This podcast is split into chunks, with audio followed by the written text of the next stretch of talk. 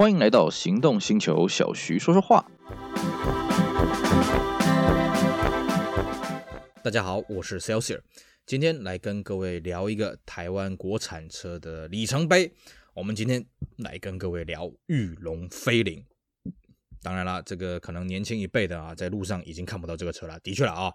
我们现在呢，这个要在路上看到飞凌啊，以我的经验呢，大概三四年可以看到一台吧，而且可能还是烂在路边的了啊。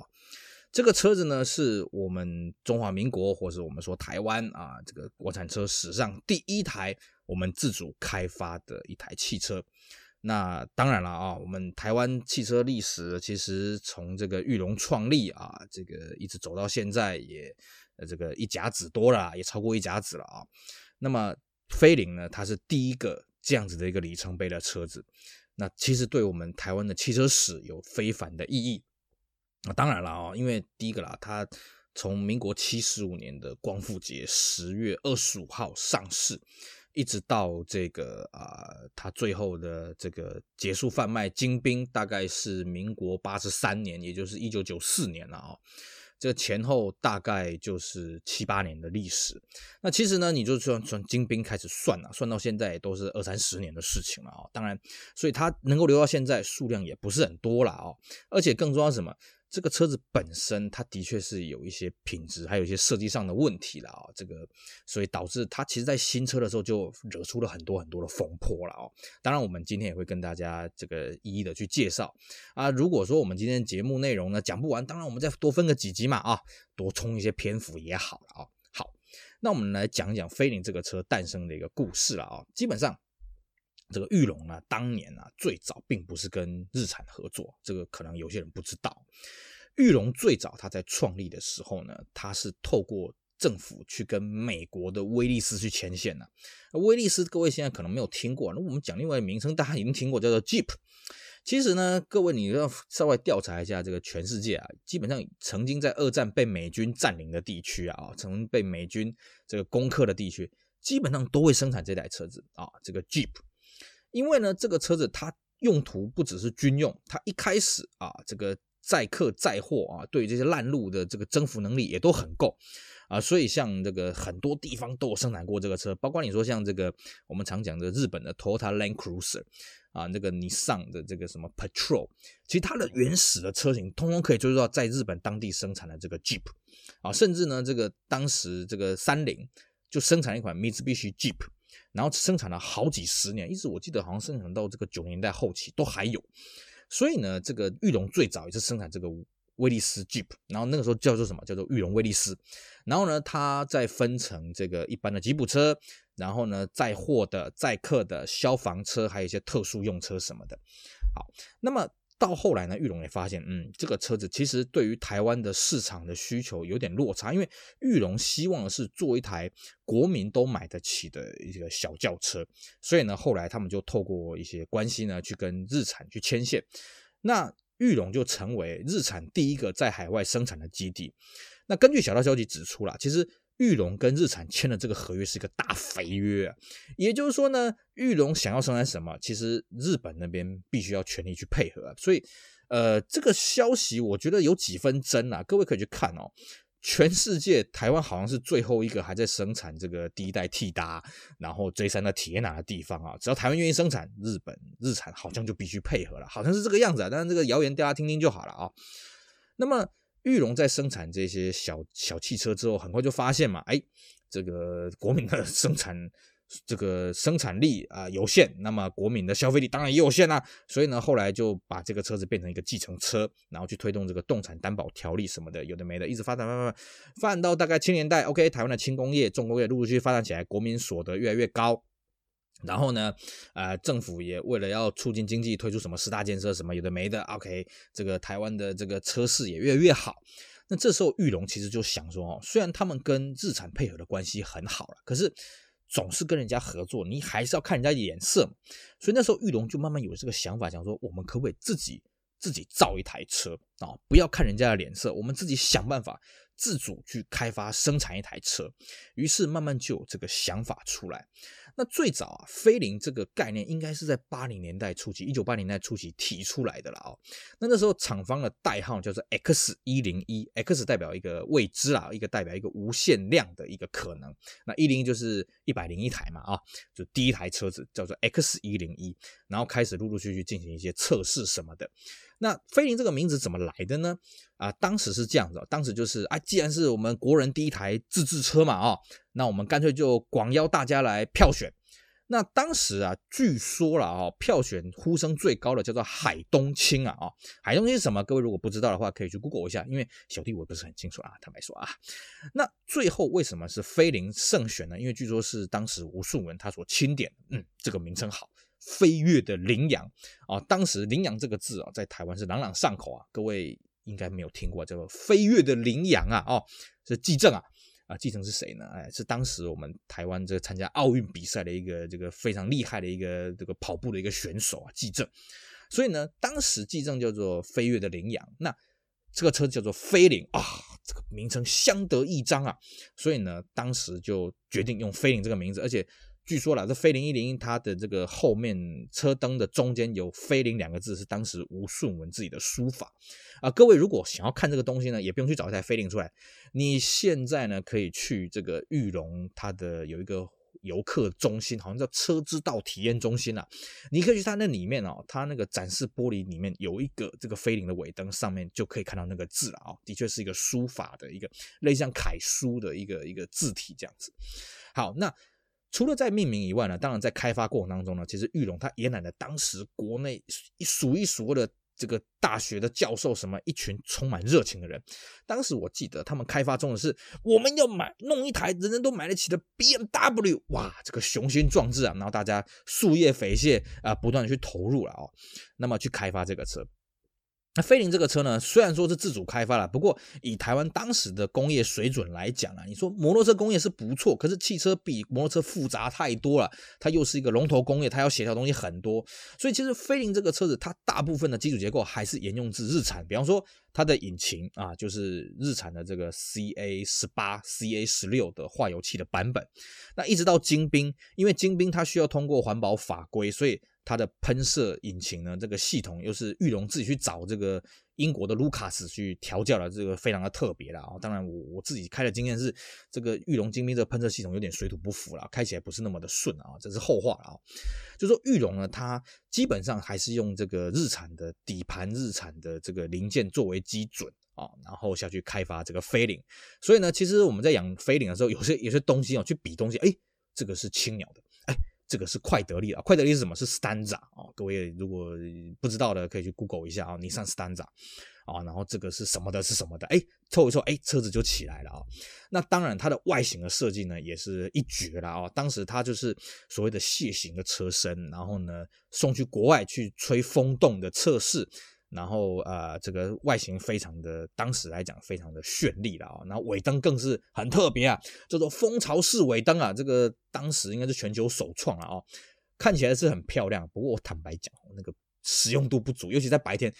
那飞凌一零一哦，你真的看不清楚它尾灯有没有亮起来，真的看不清楚，很容易被追撞。那晚上其实那个亮度也不大够了哦，就是好看有余，实用不足了哦。当然可以看出大家的创意嘛。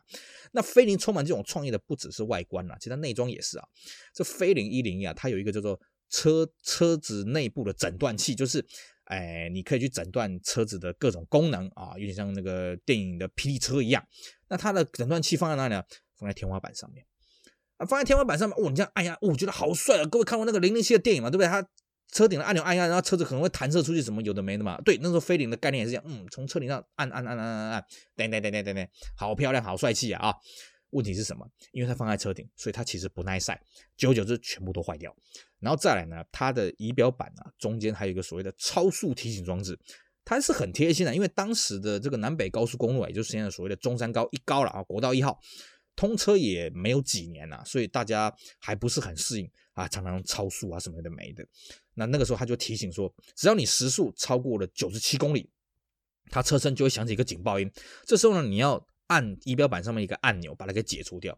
不过呢，这个按钮也很糟糕啊，它是个薄膜开关，那你按久了就会坏掉。坏掉了之后呢，你用手去按它就不会有反应，你必须要拿金属东西去接触。其实我觉得这是一个。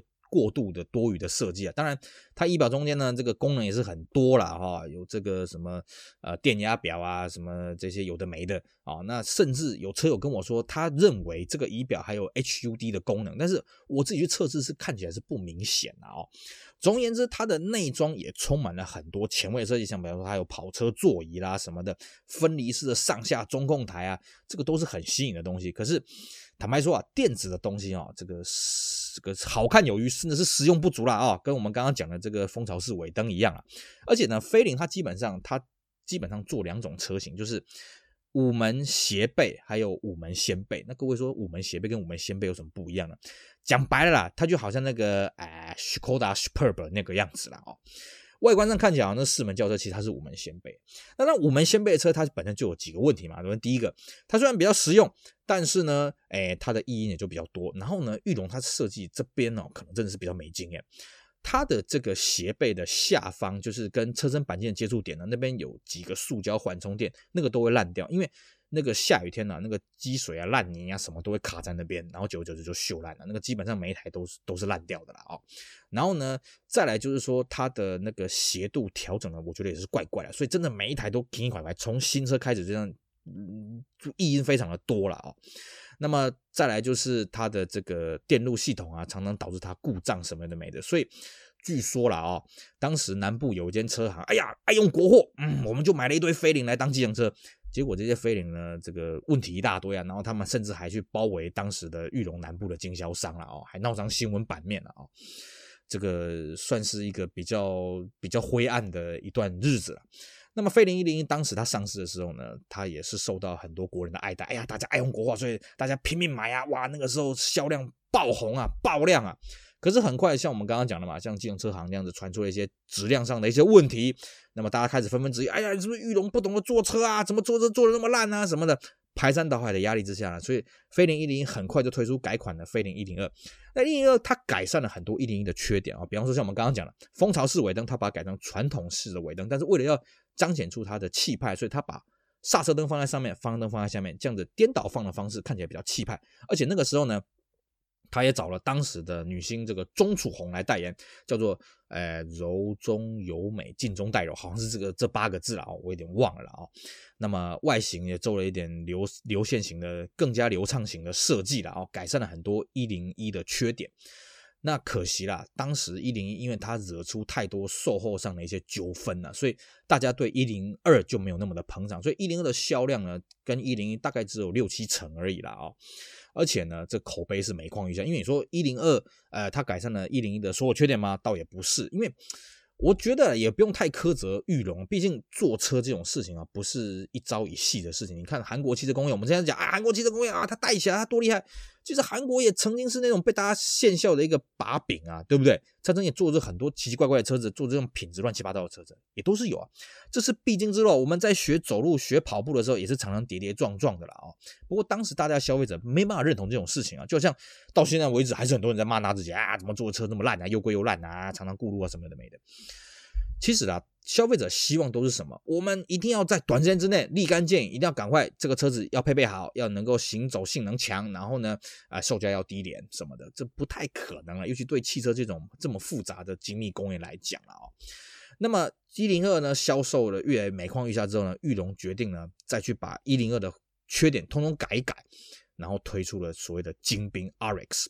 这坦白讲啊。精兵这个车子啊，它真的改善了很多很多缺点。我后来有买了一台精兵来玩啊，然后我也让这个外国的朋友来开开，他们都说，哎，这个车为什么没有卖得很好？当年为什么没有卖得很好？我就跟他们讲，因为大家已经对玉龙失去信心了，真的是如此。精兵这个车子外形炫不炫？炫。它有当时大家最喜欢的合眼式头灯啊，模仿这个雅阁三代啊，当时的这个跳灯。然后呢，它前轮是有做爆规的哦，各位各位下次遇到精兵仔细看，前轮有做爆规。然后呢，它把仪表板设计的比较人性化，基本上它的仪表板上半部是很接近这个 Sentra 三三一了啊，就是这个新尖兵了啊。然后呢，下半部还是维持飞凌的造型。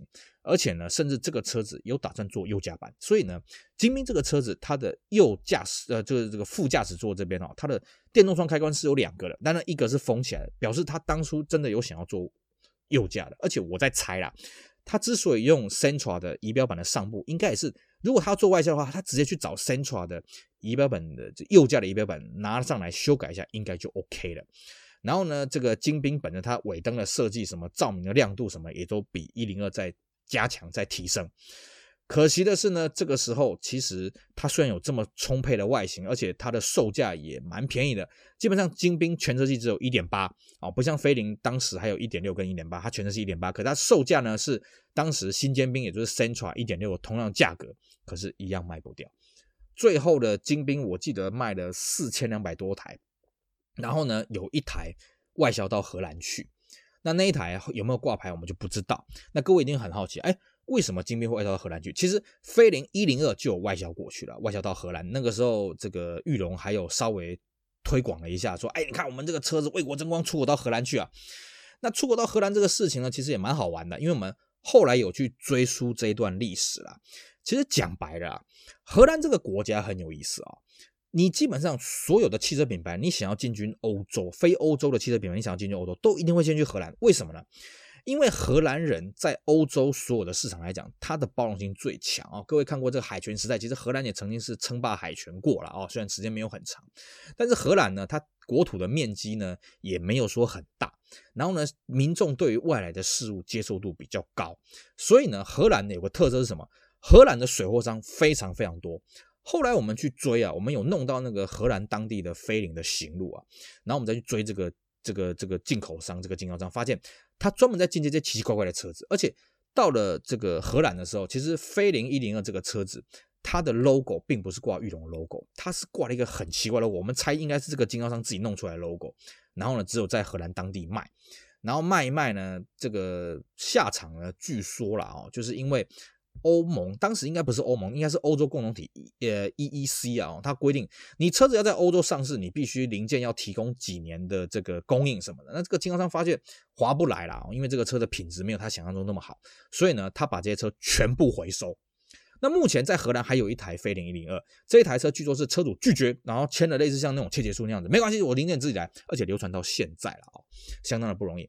然后据说呢，这一批车子，这个经销商后来把它转到圣彼得堡去啊，俄罗斯圣彼得堡，然后有一部分转到北非去。所以呢，我们后来圣彼得堡车友也有拍到飞凌传给我们，我们也是非常惊讶，哦，总不可能这个车从阿姆斯特丹一路开过去这个圣彼得堡嘛？因为当时的俄罗斯不算是。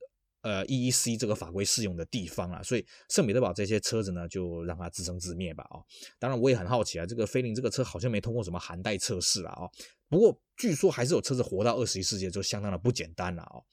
好，这是对于飞凌外销，我们当然大家做一个补充了啊、那我们今天呢，稍微跟大家讲一讲飞凌的这个故事，飞凌这个历史了啊、希望对大家。呃，更有帮助，唤起大家对飞凌这个记忆了啊、未来呢，因为我们今天时间的关系，真的没有谈的很多。未来有机会呢，跟大家继续好好深度聊聊飞凌以及精兵这个车子，希望大家会继续追踪下去啊！也希望大家可以唤起大家对于这个台湾第一台国人制造车的这些荣耀啊，这些荣耀时刻。好，我是 Celsius，我们今天节目就做到这里，也希望大家继续支持我们其他行动星球精彩的 Pocket 节目，我们下回再见，拜拜。